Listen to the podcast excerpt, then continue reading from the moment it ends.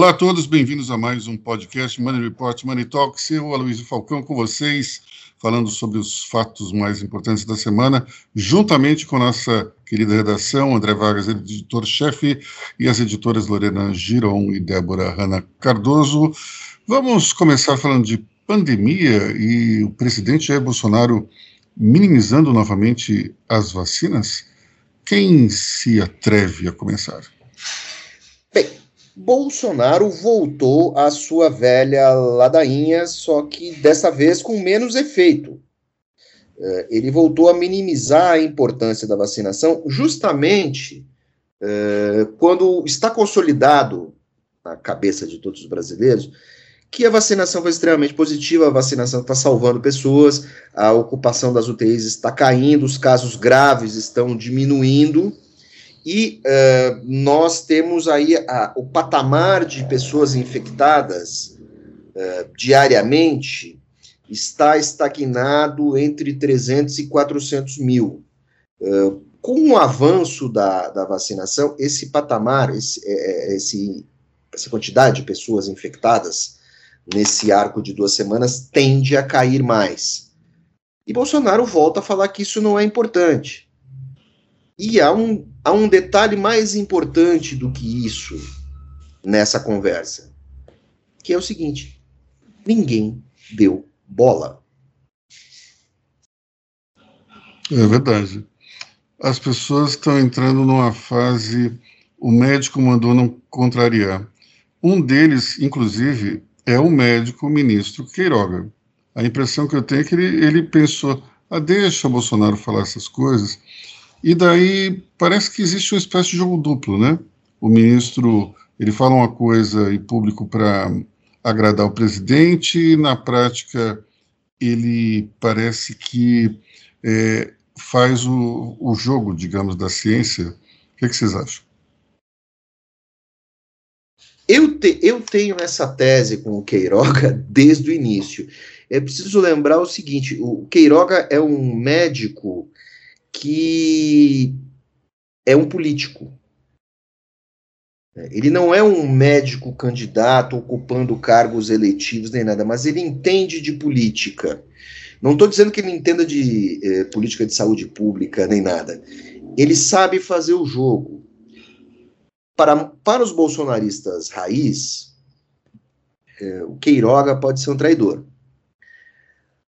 Para quem é contra uh, Bolsonaro, Queiroga pode ser safado, que faz o jogo do poder e tal, etc, etc. Eu acho que Queiroga não é nenhum desses dois. Se o Mandetta e o Taishi tivessem, digamos assim, as habilidades de Queiroga, talvez, talvez a, a, pandemia não tivesse sido tão grave. Ou talvez, ah, assim, quando Queiroga entrou, toda essa situação já estava posta, ele mais ou menos tinha ideia de por onde ele poderia ir que muita coisa já havia fracassado e nós estávamos numa situação muito ruim.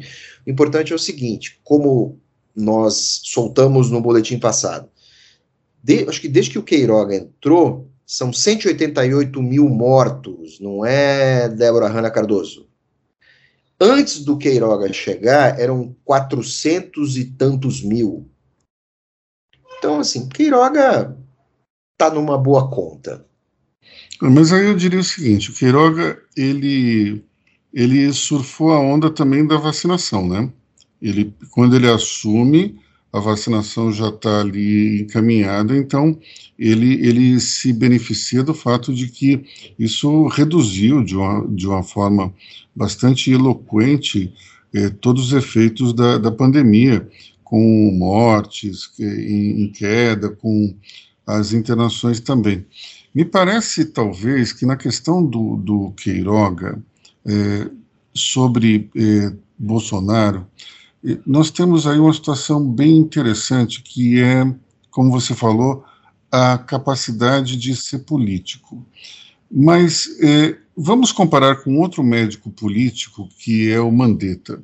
O Mandetta, eu tenho a impressão que ele utilizou justamente a sensibilidade dele política para esticar a corda, criar um fato e se colocar como um, um opositor a Bolsonaro. Então, no fundo, no fundo, o que a gente tem aqui é uma pessoa que pensou talvez mais no interesse político próprio é, e, e, resolveu também ao mesmo tempo seguir de uma forma muito clara as diretrizes da ciência sem tentar uma negociação e do outro lado a gente tem um sujeito que fica no meio do caminho mas o efeito prático dele, do Queiroga, talvez seja melhor do que o Mandetta. Débora, você que cobre essa, essa questão mais de perto, o que, que você acha? Bom, estávamos nos bastidores conversando antes de entrarmos no ar. Bom dia, ouvinte. E eu estava pensando o seguinte: o Queiroga ele me lembra um pouco que o Centrão foi, realmente ali os caciques do Centrão, foram no, nas negociações de vacina. Existe uma, uma uma base ali bolsonarista tal, estava lá na cloroquina e toda aquela coisa, mas existiu, por exemplo, ali, se você pega o presidente da Câmara e do Senado, por exemplo, esses dois atores, que com a mesma mão que falava, não, presidente, é isso aí, beleza, com a outra conversava com a embaixada chinesa, conversava com os laboratórios, fazia projetos de lei para o quê? Para facilitar a, os contratos e, e, facilitar a aquisição de vacinas no Brasil. Então, também existia esse jogo duplo entre os, os membros do governo, que, que compõem ali a base do governo. E eu, e eu estou dizendo, no caso, a, ali o que a gente chama de centrão, e eu estou falando presidente da Câmara e do Senado. Mas não só eles. Você pega, por exemplo, a Cátia Abreu, que faz parte ali da, da Comissão de, do Comércio Exterior do, do Senado, ela foi uma, uma pessoa, que uma, uma parlamentar, que junto, inclusive, com o próprio Aécio Neves, foram atrás, inclusive, de negociar com, com a embaixada chinesa, enquanto o Ernesto Araújo e, e, e grande elenco brigavam com, com o embaixador. Então, você tem ali, numa base do governo, ali, pessoas ali na política que com a mesma mão que fala, olha, isso aí, presidente, parabéns, com a outra fala, não, negocia, negocia ali que a gente conversa aqui. Eu acho que o Queiroga ele tem esse comportamento dúbio, meio que me lembra um pouco esse, esse período de negociação de vacina, em que tudo estava muito incerto, mas quando você olha com uma lupa, você via que tinham atores que se separavam enquanto um tentava resolver, o outro controlava o que não dá para contrariar. Vargas.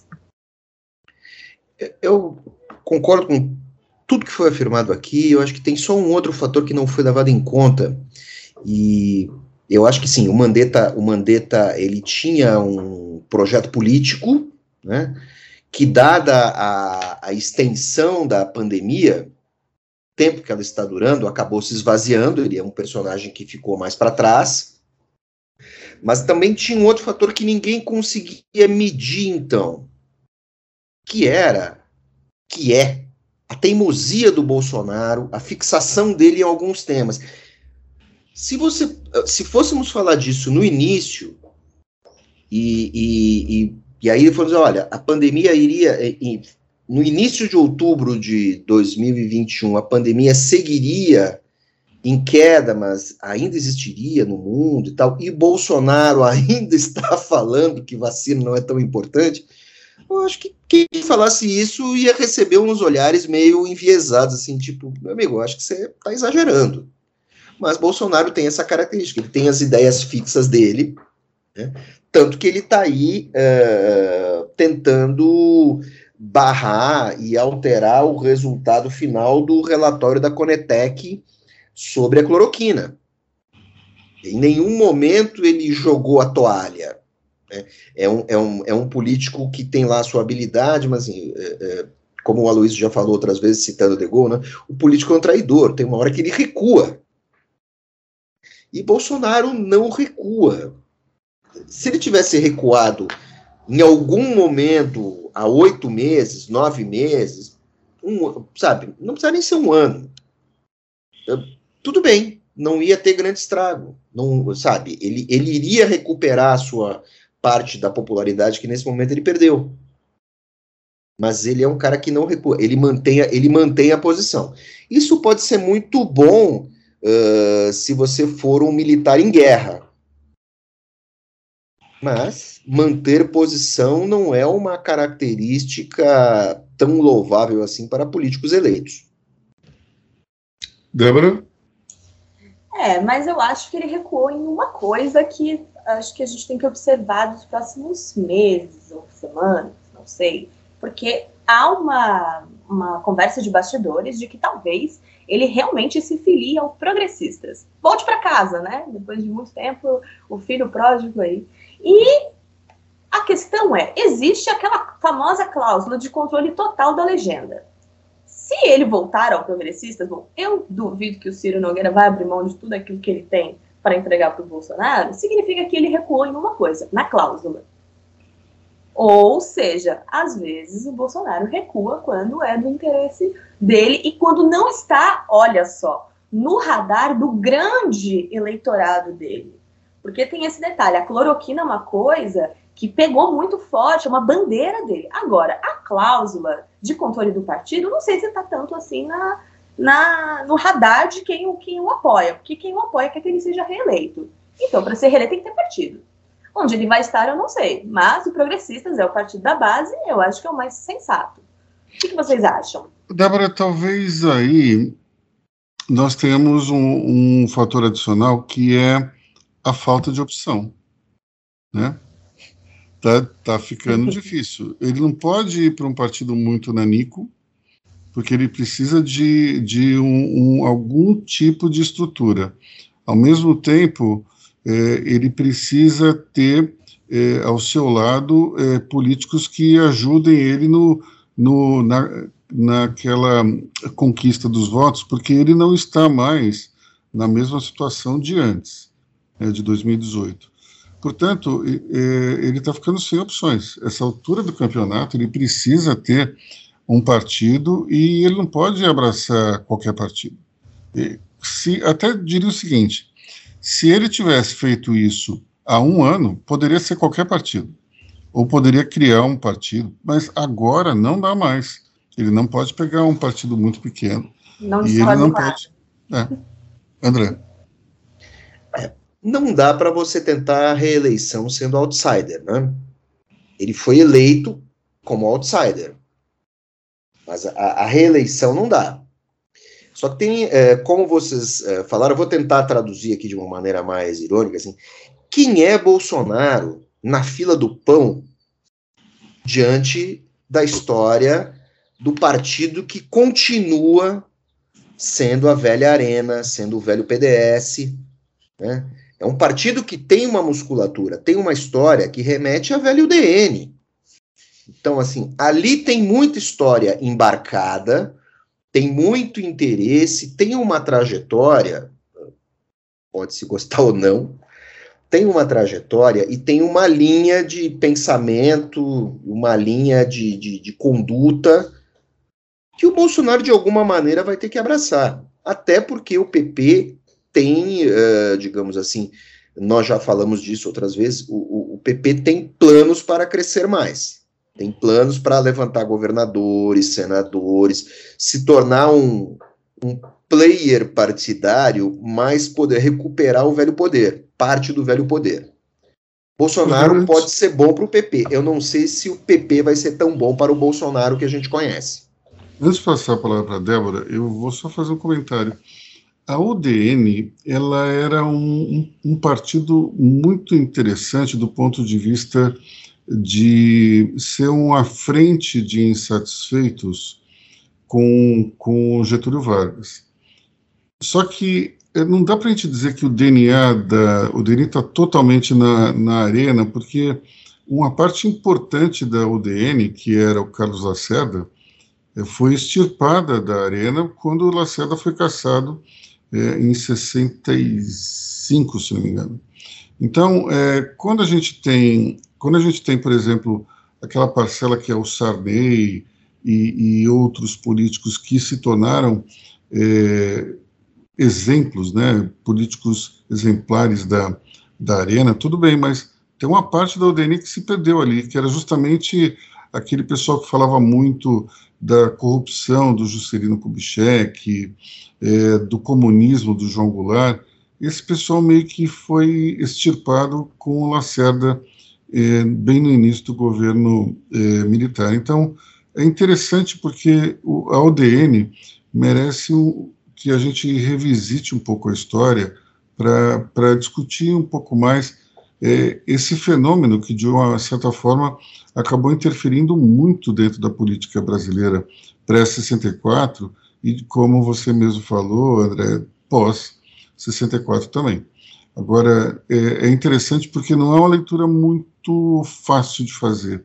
Ela tem alguns, alguns fatores bem enviesados e acabam chegando aqui de uma forma é, um tanto quanto, é, é eu diria, é, um tanto quanto difícil de, de, fazer essa leitura. Né? Você tem aí o, o, a própria figura do, do Carlos Lacerda, é uma figura interessante porque é um ex-comunista, filho de comunista.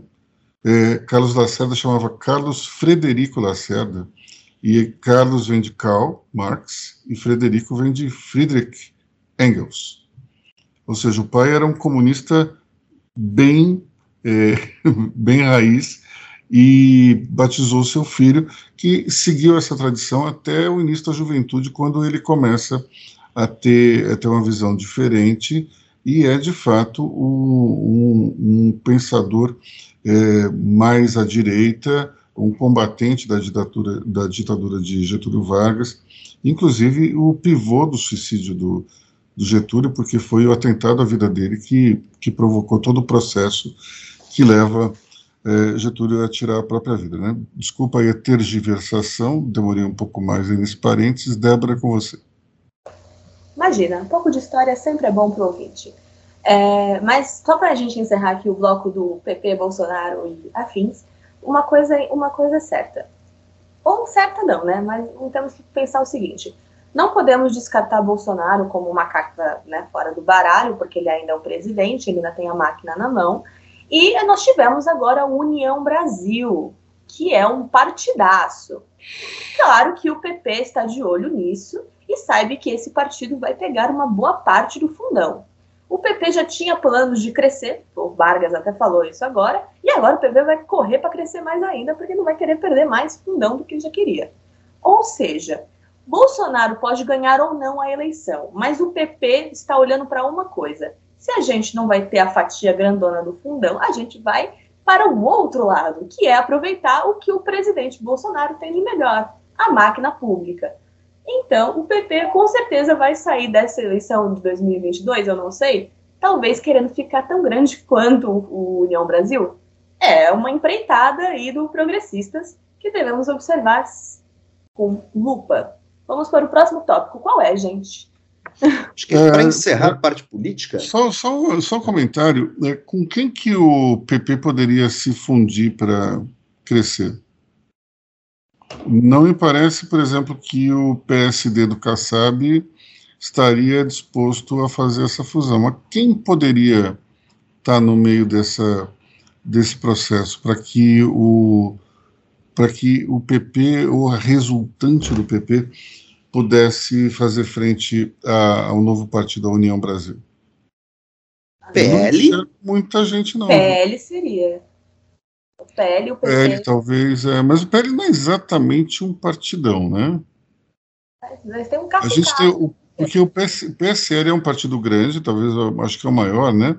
Se juntando com o DEM, que é um partido médio é. grande, você cria um volume bastante significativo. Agora, o PP com PL, ele vai sempre, dar exatamente. Sempre tem aquela migração, aquela migração fisiológica pronta para o embarque, que vem de setores do PTB e até do PDT.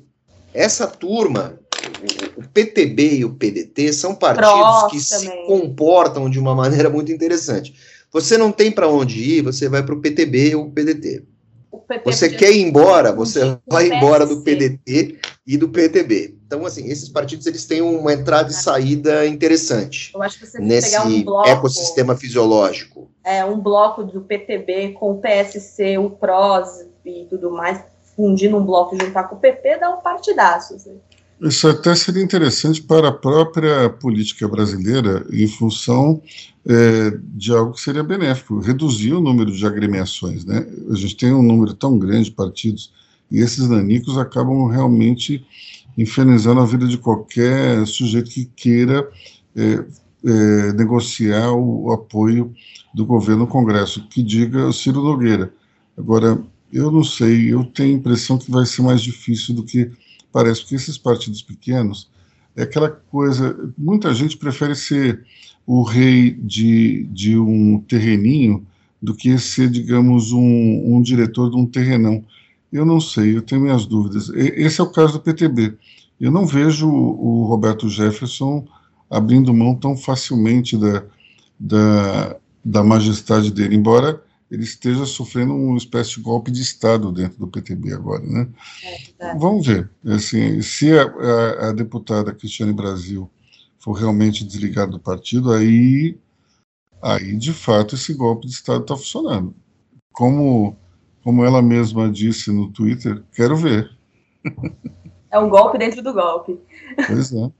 Bem, é, Bolsonaro tem um outro fato que chamou a atenção nessa semana, que é a questão do veto à distribuição gratuita de absorventes.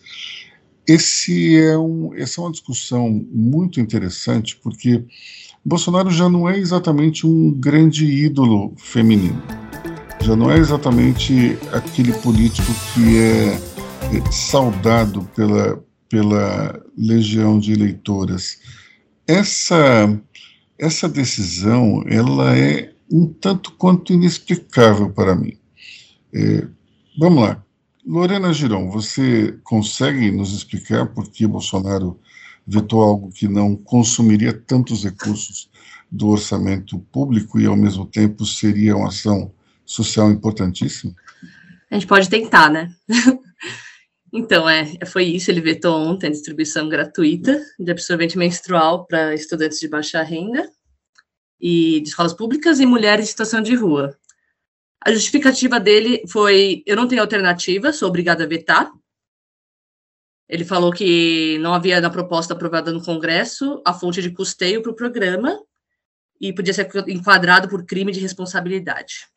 Ok, né? Sobre essa questão, desde 2014 a ONU considera o acesso à higiene menstrual um direito que precisa ser tratado como uma questão de saúde pública e de direito humano. No Brasil, esse direito foi vetado pelo presidente da República, né? A, a pobreza menstrual é uma realidade, os, os produtos de higiene menstrual muitas vezes não cabem no orçamento das pessoas. Teve uma pesquisa que eu vi da Always que mostra que uma em cada quatro meninas já faltou na escola por não ter acesso a absorventes. Então, em muitos casos, isso atrapalha os estudos, contribui para a desigualdade de gênero, coloca em risco a saúde das meninas, porque elas, para substituir, elas, elas colocam pão, outras coisas, então pode ter infecção. Então, é por isso que essas campanhas para distribuição gratuita para pessoas em situação de vulnerabilidade econômica são muito importantes. Então, assim, esse veto é, realizado ontem foi um puta retro, retrocesso para o direito das mulheres.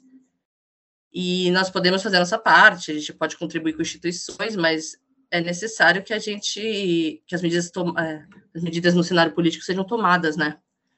e a gente estava conversando aqui, antes do podcast, se. Porque essa distribuição seria feita assim como é feita com a camisinha, né?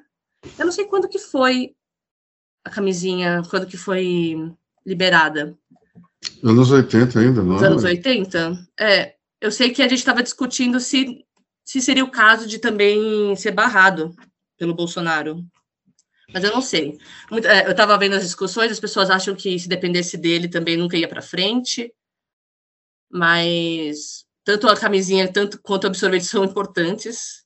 É questão de saúde pública, né? Então, é, é eu acho bizarro em pleno 2021 um, o, o nosso presidente barrar algo tão importante, né?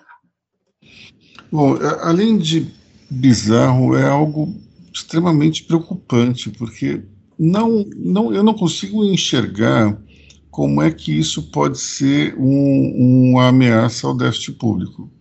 É, todas as, é, todas as é, simulações que eu vi mostram que é um valor irrisório. Até porque a gente não está falando de uma de um contingente feminino gigantesco. Uhum. É, um, é uma questão muito específica em relação a um grupo muito pequeno. Então, não se trata de um, de um valor absurdo, muito pelo contrário. Tanto é que é mais um ponto em que o governador de São Paulo, João Dória, se opõe a Jair Bolsonaro. É, exatamente alguns dias antes da, do veto, o governador veio a público para é, sancionar esse projeto é, para o estado de São Paulo. Sim. Então, é, foi um timing interessante. O João Dória é, apresentou o projeto, mostrou é, as razões pelas quais ele estava é, criando essa ação. Diga-se passagem, veio até tarde. Não dá para a gente dizer que isso aí é algo que é, é, foi feito porque se criou essa necessidade agora. Não, muito pelo contrário. Isso é um problema antigo que, que demorou para ser sanado. Então, o governador ele, ele solta essa, essa proposta, diz que vai executar o plano, e alguns dias depois o presidente ele faz uma. ele, ele veta é, e, e retira da mesa esse, esse projeto federal. E foi algo super comemorado quando o Dória passou, cada etapa foi super comemorada. É Realmente é, é, é uma coisa interessante. O que motiva Bolsonaro? Será que é para fazer um, uma oposição à decisão de João Dória? É uma questão financeira? Essa desculpa não me parece muito boa, não, porque alguém que turbina o Bolsa Família do jeito que ele turbinou por uma questão eleitoral, não dá para dizer que ele esteja é, ele perdendo sono por conta do déficit público, né? Então, é, a própria solução que o Paulo Guedes criou para tentar custear isso, é, esse programa de auxílio, que é, é fazer uma espécie de 10 vezes sem juros dos precatórios, mostra que o governo é criativo quando ele tem interesse. É realmente surpreendente. André. É, voltando, voltando a uma questão que, a, uma observação que a gente já fez nesse podcast, eu, eu acho que é, essa negativa do Bolsonaro, ela vai no combo da indiferença machista dele com relação às coisas. Sabe? Ah, isso aqui eu não quero, tchau. Né? Dizer, ele não foi capaz, ele não foi orientado, ele não foi capaz de dar uma explicação convincente. A explicação dele dizendo que não cabe no orçamento, que ele poderia sofrer uma ação por improbidade, tá, tudo bem. Ele simplesmente poderia dizer o seguinte: olha, eu não consigo fazer isso dessa maneira. Eu aconselho os governos estaduais a tomarem essa medida, que no próximo exercício o Ministério da Saúde repassa verba. Porque é assim que funciona o SUS. Já tem um mecanismo para isso. Ele só poderia justificar, olha, do jeito que isso está desenhado, eu não tenho verba. Jogo para vocês que depois eu pago. Por favor, vamos fazer assim? Porque é assim que se governa com um orçamento apertado, com encaixes.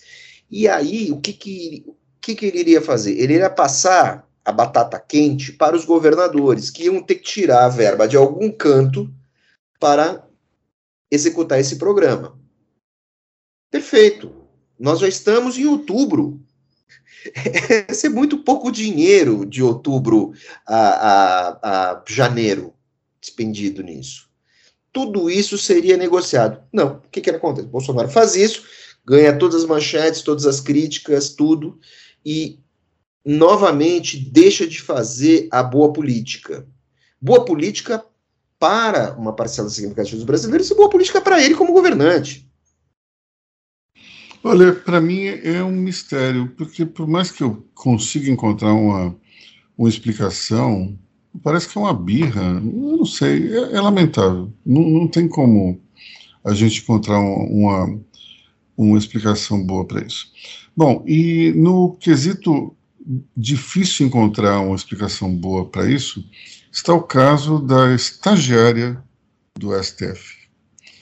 Vamos lá, quem se aventura por esse assunto tão, digamos, melífluo? É, eu só gostaria de começar com a seguinte observação. Como é que alguém topa essa brincadeira achando que poderia ser uma boa ideia? Olha, é difícil entender qualquer um dos lados. O lado do blogueiro, o lado da estagiária. Aliás, uma outra, uma outra dúvida que eu tenho é como é que alguém é estagiário aos 45 anos? Isso aí parece aquele filme do Robert De Niro, que ele é estagiário e coroa. É um negócio assim que não dá para entender. Da onde veio essa história? Como é que essa mulher foi parar lá como estagiária, meu Deus do céu? Conta para mim. Agora, vamos lá. Se fosse uma estagiária padrão, 21 anos, entrar nessa esparrela, eu entenderia, mas uma mulher de 45 anos, a pessoa não tem como, não, não, não consegue juntar um lé com cré e falar: opa, alguém vai se ferrar bacana nessa história.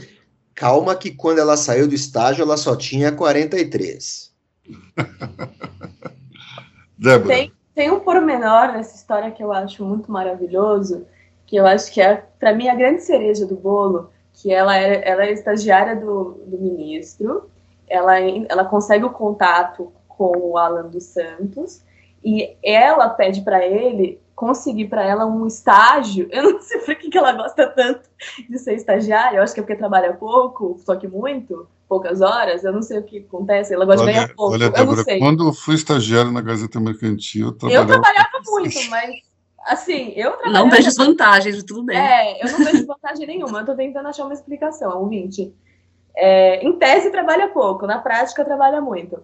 Mas ela estava querendo um estágio no gabinete da deputada Bia Kisses. E aí, quando o Alan dos Santos descobre que ela trabalhava para o ministro, ele fala: Não, não, fica aí, seja minha informante. E ela falou: Não, tudo bem essa conversa toda, para mim, não faz sentido. Para mim, parece que eu tô falando de, um, de uma sketch do Porta dos Fundos.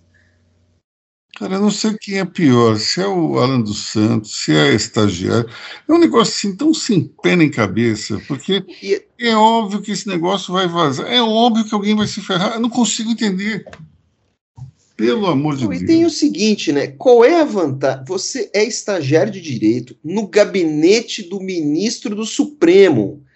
Que vantagem você vai ter saindo do gabinete do ministro do Supremo, o que, mesmo com um estagiário de 43 anos, uh, dá algum status. Para ser estagiário, gabinete da Biaquices.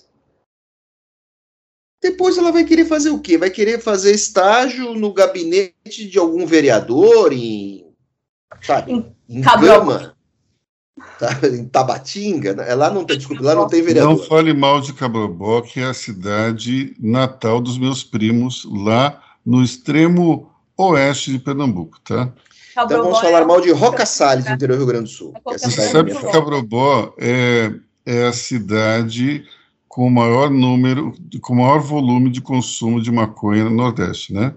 E, portanto, no, no Brasil inteiro. Isso explica o comportamento de alguns parentes meus, diga-se passagem. Obrigada, Luísio, pelo seu relato. Obrigada a todos. Bom, é, pessoal, é, talvez o consumo de drogas ilícitas seja uma explicação para o comportamento da estagiária ou do Alan dos Santos, a gente não sabe exatamente, mas é realmente inexplicável, não dá para a gente entender. E passando para frente, e mais, uma, mais um assunto da série Não Dá para Entender, vamos falar da pane do Zap essa semana. Vocês sentiram uma certa síndrome de abstinência durante as sete horas em que o WhatsApp ficou fora do ar, acompanhado de Instagram, Facebook, e depois o volume do, de acesso a outras redes como Telegram e TikTok também causaram turbulências. Olha, foi um dia negro para os viciados nas redes sociais. As pessoas ficaram absolutamente sem ter o que fazer. Minha filha, de 13 anos, ressuscitou o SMS e ficou me mandando mensagens. É, eu até achei estranho, porque eu via aparecer a mensagem ali no, na tela do computador e falava, mas o WhatsApp está fora do ar. Aí eu vou olhar o SMS e estava lá, mensagens da, da minha pequena. Muito interessante perceber como as pessoas tiveram, acho que um, um choque de realidade, né? Primeiro ponto é, é isso revelou quanto as pessoas estão viciadas nesse, nesse mundo é, tecnológico. E o segundo ponto é, não existe plano B, né, pessoal? O WhatsApp, ele, ele congelou, muita gente até pode ter ido para o Telegram, mas você não tem a mesma rede já montada no Telegram. Não é assim do tipo você vira a chave e tem uma outra rede ali alternativa para te ajudar, não. Você vira, mas e aquelas pessoas que você queria falar? Elas estão no Telegram? Não necessariamente. E, e antes de abrir a discussão, mais um, uma coisa interessante: o fenômeno WhatsApp é uma coisa mais brasileira do que americana, né? Os Estados Unidos não tem essa febre toda do WhatsApp. Brasileira Nós... e indiana. Hã? Brasileira e indiana. Exatamente. Você tem esses dois grandes mercados do WhatsApp. O resto ninguém está muito ligado no WhatsApp, não. Aqui é uma coisa bem nossa e dos indianos mesmo. Agora, é, vem cá, vocês não sentiram no dia seguinte que houve uma ressaca eu percebi que no dia seguinte as pessoas mandaram menos mensagens do que estavam mandando normalmente, postaram menos no Instagram do que estavam postando. Facebook, para mim, eu não tenho muita noção, mas a impressão que eu tenho é que as pessoas entraram menos na rede. Acho que agora está normal, mas no o day after foi interessante. As pessoas acho que sofreram uma desintoxicação forçada e no dia seguinte ainda se comportaram como se não tivessem é, acesso à rede, sei lá. Vocês sentiram essa, essa abstinência ou não?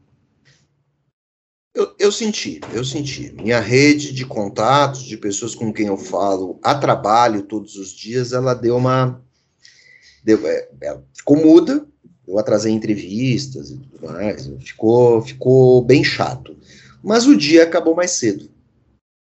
A gente tem também uma questão interessante aí né, do, do WhatsApp, que é muitas empresas pequenas, elas usam o WhatsApp como uma ferramenta de venda. É, eu, por exemplo, compro de vez em quando umas tortas é, numa, numa doceira que o canal de venda dela é o WhatsApp.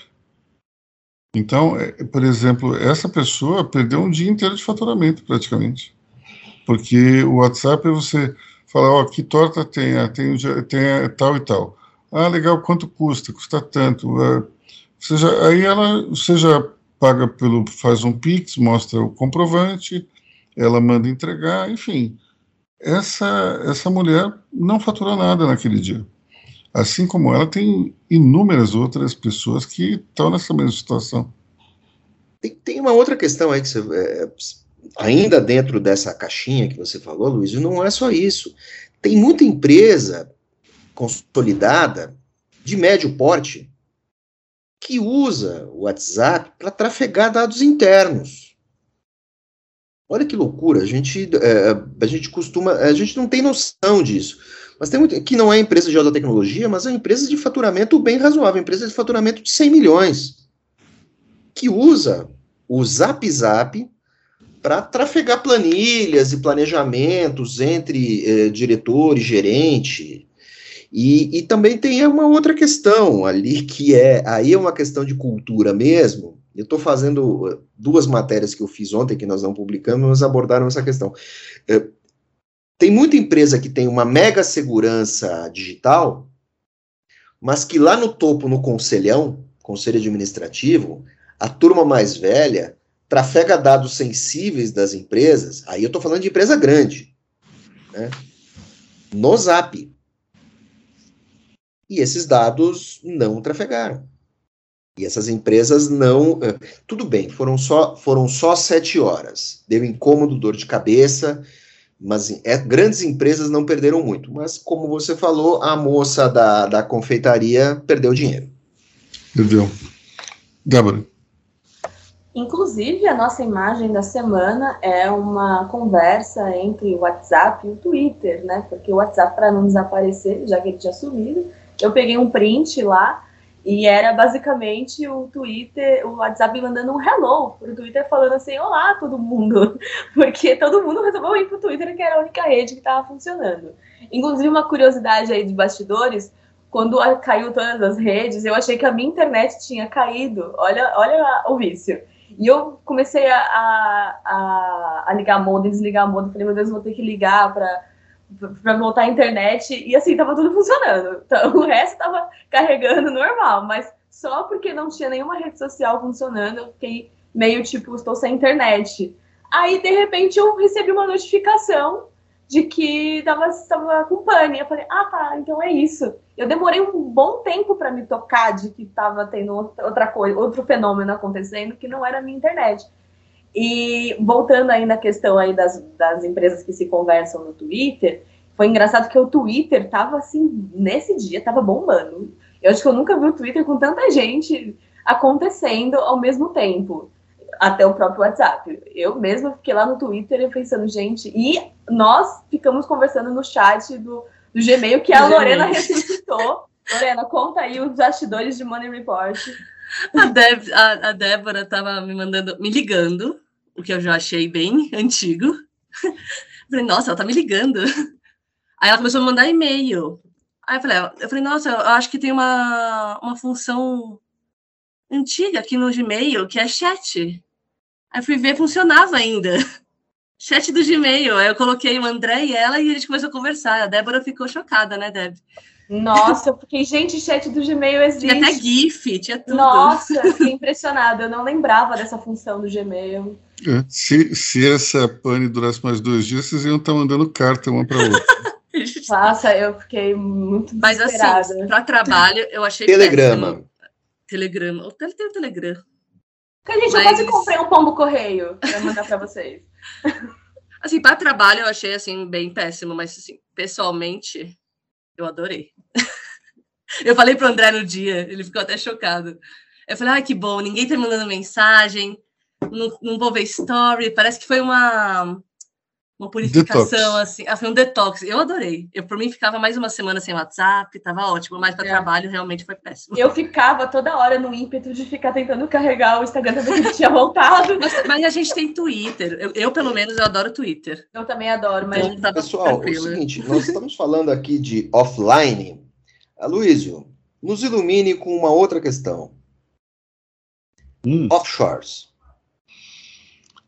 Offline e offshores. Gostei do, do, do, link, muito bom. Foi bem infame, né? bom, nós tivemos aí o escândalo do Pandora Papers, mais um. Novamente, é, um grupo de jornalistas se unindo para conseguir desvendar vazamentos e, mais uma vez, é, vários nomes aí surgiram é, como detentores de contas é, em paraísos fiscais. É, por que, que chama offshore? Porque eles estão fora de um porto fiscal. Portanto, eles não estão sujeitos a, um, a uma taxação é, como nos países que a gente tem aqui, Brasil, Estados Unidos, Europa. É, essas contas elas estão em, geralmente nas Bahamas e ali não se paga imposto, o dinheiro fica ali parado, enfim. É, um, eh, você tem aí dois titulares que chamaram atenção: o ministro da Economia, Paulo Guedes, e o presidente do Banco Central, Roberto Campos Neto. Chamou-se atenção, se criou uma certa celeuma, mas o fato é o seguinte: não é ilegal. Você não tem nenhuma questão legal que envolva possuir uma conta é, num paraíso fiscal. Se essa conta está declarada junto à Receita Federal, não há nenhum problema. É, muitas pessoas falaram, ah, mas acontece que o Paulo Guedes, o, o Roberto Campos, eles é, tiveram uma, é, uma condução da política cambial que insuflou o dólar e, portanto, eles foram beneficiados. Olha, sinceramente, não dá para a gente levar a sério esse tipo de coisa, porque é, essa política cambial é muito mais reflexo de uma política de juros muito baixa que tinha uma uma, uma razão de ser na cabeça do Paulo Guedes, e no final das contas provocou uma inflação que hoje tira o sono é, do ministro da Economia. Então não dá para a gente dizer, olha, não, ele foi lá, por conta dos milhões que ele tem na, nas Bahamas, ele foi lá e inflou o dólar. Acho absolutamente é, risível essa possibilidade. Agora, o que é risível também é a imaturidade e o amadorismo com o qual o, o ministro lidou com essa situação. A gente sabia que tinha essa divulgação há pelo menos duas semanas antes dela vir a público. E, provavelmente o governo sabia disso com maior antecedência. Então, por que não se antecipar e dizer, olha, o ministro Paulo Guedes tem uma conta lá fora, assim. O presidente do Banco Central também tem uma conta. Para que esperar isso acontecer? É, vamos lá, você é o, uma autoridade, uma pessoa de exposição pública. Você acha que se tem um monte de jornalista olhando para todos esses dados, o seu nome não vai aparecer? Uma pessoa desse porte, dessa exposição, vai passar batido com um nome que todo mundo conhece? Então, mais uma vez, eu não consigo entender como existe gente amadora no governo. Porque é uma coisa óbvia, é muito óbvio que vai dar um problema. O sujeito falou: olha, uma operação em Pandora Papers, o cara falou: ah, eu tenho uma conta. Não é ilegal. Então, vá lá, antecipe-se, mate a crise antes dela ocorrer. Mas não, parece que o pessoal gosta. Ah, vai ter um negócio aí, vai ficar todo mundo em polvorosa. Vão revelar que eu tenho uma conta, deixa o mercado discutir. Vamos brigar com todo mundo. Vamos ser xingado, vamos ser criticado. Eu não consigo entender esse tipo de coisa. Sinceramente, é um negócio inacreditável. É, o ministro Paulo Guedes ele pode ser um economista respeitado, mas ele deve ser um dos piores comunicadores que já, já passaram ali pela esplanada dos ministros. Desde o momento zero em que ele vai e compra uma briga com a coitada de uma jornalista argentina, se não me engano, para falar mal do Mercosul, até essa palhaçada de ficar, de ver que o trem está chegando é, para bater de frente com o outro e ninguém faz nada. É um negócio inacreditável. A Débora diz aqui a procrastinação. É verdade. É um negócio assim. Você está vendo que vai ter um problema e ninguém faz nada. Eu não consigo entender isso. Amadorismo igual pode ser observado com a primeira-dama, Michele Bolsonaro, e na sua ideia de jirico de tentar intermediar um empréstimo para sua, o seu florista, sua florista, sua doceira, seu doceiro, não sei exatamente agora quem é quem, mas é, é inacreditável como é que se faz uma coisa dessa, porque, vamos lá, é, é uma linha de crédito que está aberta a todos os pequenos empresários é, que foi oferecida durante a pandemia com juros baixos e tal. Não é exatamente um caminho muito fácil. Eu cheguei a olhar esse tipo de, de coisa. Não é muito fácil de se obter. E eu tenho um amigo específico que ele foi até o final, né, Pronamp, a Débora está me lembrando aqui. É, eu tenho um amigo que é dono de uma agência de, de turismo, que ele foi até o final e ele não teve acesso à linha, porque o balanço dele de 2019 não estava bom, como vários outros eh, setores, o setor de turismo, especificamente naquele ano, não foi bom. Então vamos lá, você está com uma, uma ação que ela tem um fundo social, é para ajudar os empresários.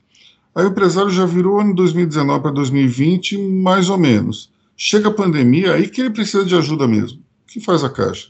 A Caixa diz não seu, seu balanço não está bom. Bom, então, a gente tem que guardar essa informação. Não é que era fácil obter esse, esse empréstimo. Aí vem a primeira dama, através da sua assessora, e começa a trocar mensagens eletrônicas com alguém da Caixa, dizendo: olha, a, primeira dama já tá, tá, quer que tem, seja feito esse empréstimo aqui. Isso eu acho ruim, mas o pior vem depois. O pior vem no outro e-mail, no qual a assessora da primeira-dama manda os documentos que são é, necessários para a abertura do processo. Aí que, que eu acho que a situação se perde por completo. Porque você utilizar a primeira-dama como despachante Não dá. A primeira-dama aceitar esse papel não dá também. Então vamos lá. Se a gente estivesse falando de um governo tipo José Sarney, Michel Temer, como é que isso seria feito? Seria feito assim, minha filha, você quer o teu empréstimo? Não tem problema. Vai lá na caixa, preenche o, o formulário, me passa o número do processo. E daí, magicamente, as coisas iriam acontecer sem que ninguém soubesse absolutamente nada. Isso é uma maneira republicana? Não, não é. Mas não sejamos ingênuos. Em todo governo existe tráfico de influência. Michele Bolsonaro não foi a primeira, não será a última primeira-dama a, a se valer do seu cargo para ajudar alguém, porque isso é da natureza humana. Agora, o que me espanta é o grau de amadorismo, pelo amor de Deus. Não, como se o governo já não tivesse já não tivesse problema para se preocupar. André. E o número do processo do empréstimo não seria transmitido por e-mail. Exatamente. Alguém iria ligar de um celular para um celular de outro alguém e iria assoprar o número do processo. Ou então, sabe o que aconteceria também? A pessoa iria pessoalmente com um, um post-it escrito somente o número do processo e entregaria na mão, que está aqui. De preferência de luvas, para que não, não tivesse nenhuma impressão digital no papel. Exatamente, exatamente. Até nisso esse pessoal é amador. Meu Deus do céu, é, é grotesco. Débora. Eu acho que o e-mail chegou como gmail, arroba Michele Bolsonaro, arroba palácio e aí todo mundo descobriu a verdade. Eu posso que esse é o grau de amadorismo e ninguém ia descobrir.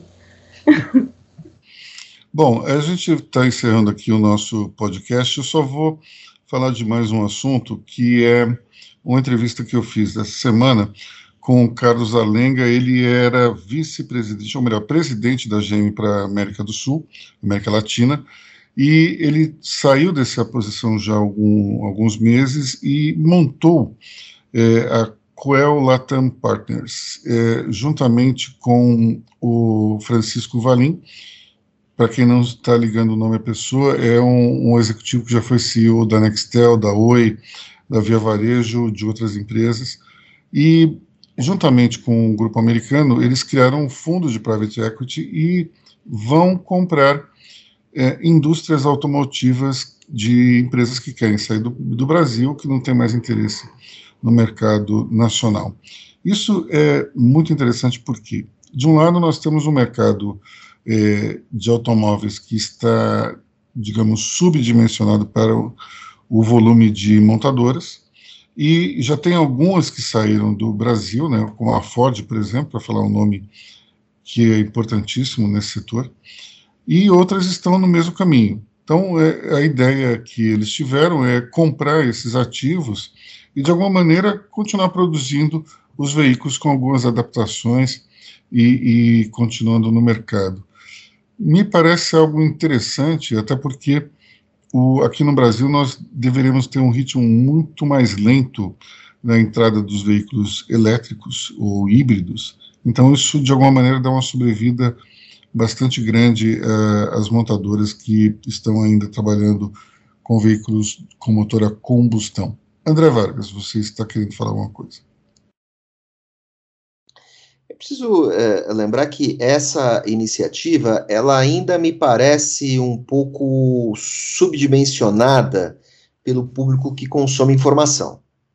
Uh, essa entrada da Quell, né? Quell, Quell. Quell. Quell. Uh, no mercado ela é muito positiva, ainda que ela não seja a salvação da lavoura. Mas é preciso lembrar que esse grupo também tem participação uh, é ativo uh, na, em grupos que trabalham com desenvolvimento de motores elétricos. Então, quando esse mercado ficar mais no jeito no Brasil, com as devidas adaptações, eles já vão, eles já vão estar com, eles já vão estar alguns passos à frente dos demais. Então, tudo isso pode ser muito positivo para o Brasil. Eu acho que a, as, as montadoras tradicionais tiveram uh, apresentam um comportamento muito conservador com relação ao mercado brasileiro. Esses caras aí deram uma injeção, podem dar uma bela injeção de ânimo. Né? Então, uh, eu acho que assim, vejo isso com muito otimismo. Né? E um detalhe na sua, na sua entrevista com o Zarlenga, ele fala o seguinte, né, falando, no final da entrevista ele fala, eu queria fazer algo de diferente. E ele Puxa fez, vida, né? fez mesmo, né? Uma frase muito humilde, e, e se ele conseguir, se, se o grupo conseguir metade do que projeta, já vai ser muita coisa para a realidade brasileira. Não que ele vá se tornar o salvador da lavoura, mas pode ser muito bom. Mas eu acho que tem um ponto também importante nessa história, que é o seguinte: era uma pessoa que estava infeliz onde, onde trabalhava, um cargo altíssimo, ele, ele eh, continuando é, um bom trabalho, ele poderia. Ele, tudo bem que GM foi afetada pela, pela, pelo problema de semicondutores, isso diminuiu bastante a, a produção da empresa, mas é, eu tenho certeza que se continuasse na GM, ele estaria no estado maior da companhia é, em Detroit, talvez em, em cinco, seis anos. Ele é um sujeito jovem, ainda não fez 50 anos. Então, é, a gente tem uma situação aí muito alentadora, eu acho que para todos os executivos estão na posição boa, mas ao mesmo tempo se sentem infelizes. Ele estava infeliz onde estava, apesar de todo o poder, de todo o pacote de remuneração, e resolveu sair para fazer uma coisa nova. É, teve uma ideia que era diferente, como o André ressaltou, mas ao mesmo tempo é uma ideia assim, absolutamente revolucionária.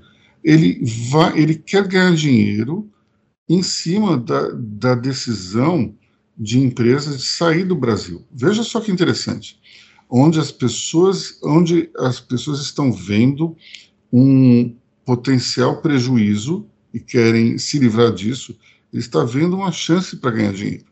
Isso é muito, muito, muito interessante, porque é, é, um, é um cara que tem 15 anos de experiência na indústria automobilística.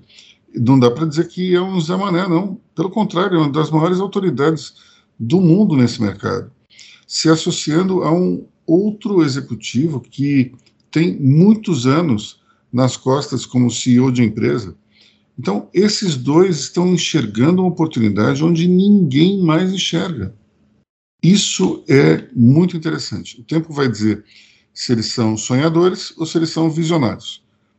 Eu acredito que duas pessoas desse calibre, eles, elas não entram num projeto desses para dar errado.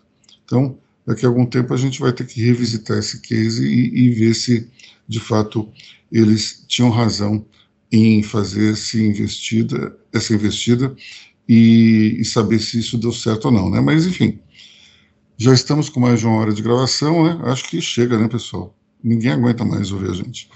Então tá, meus amigos, eu, eu agradeço muito a audiência de todos. Nós ficamos por aqui. Bom fim de semana, bom feriado para todos. Nós voltamos na semana que vem. Meus caros, bom feriado a todos, menos para a Lorena, que está de plantão. Até mais.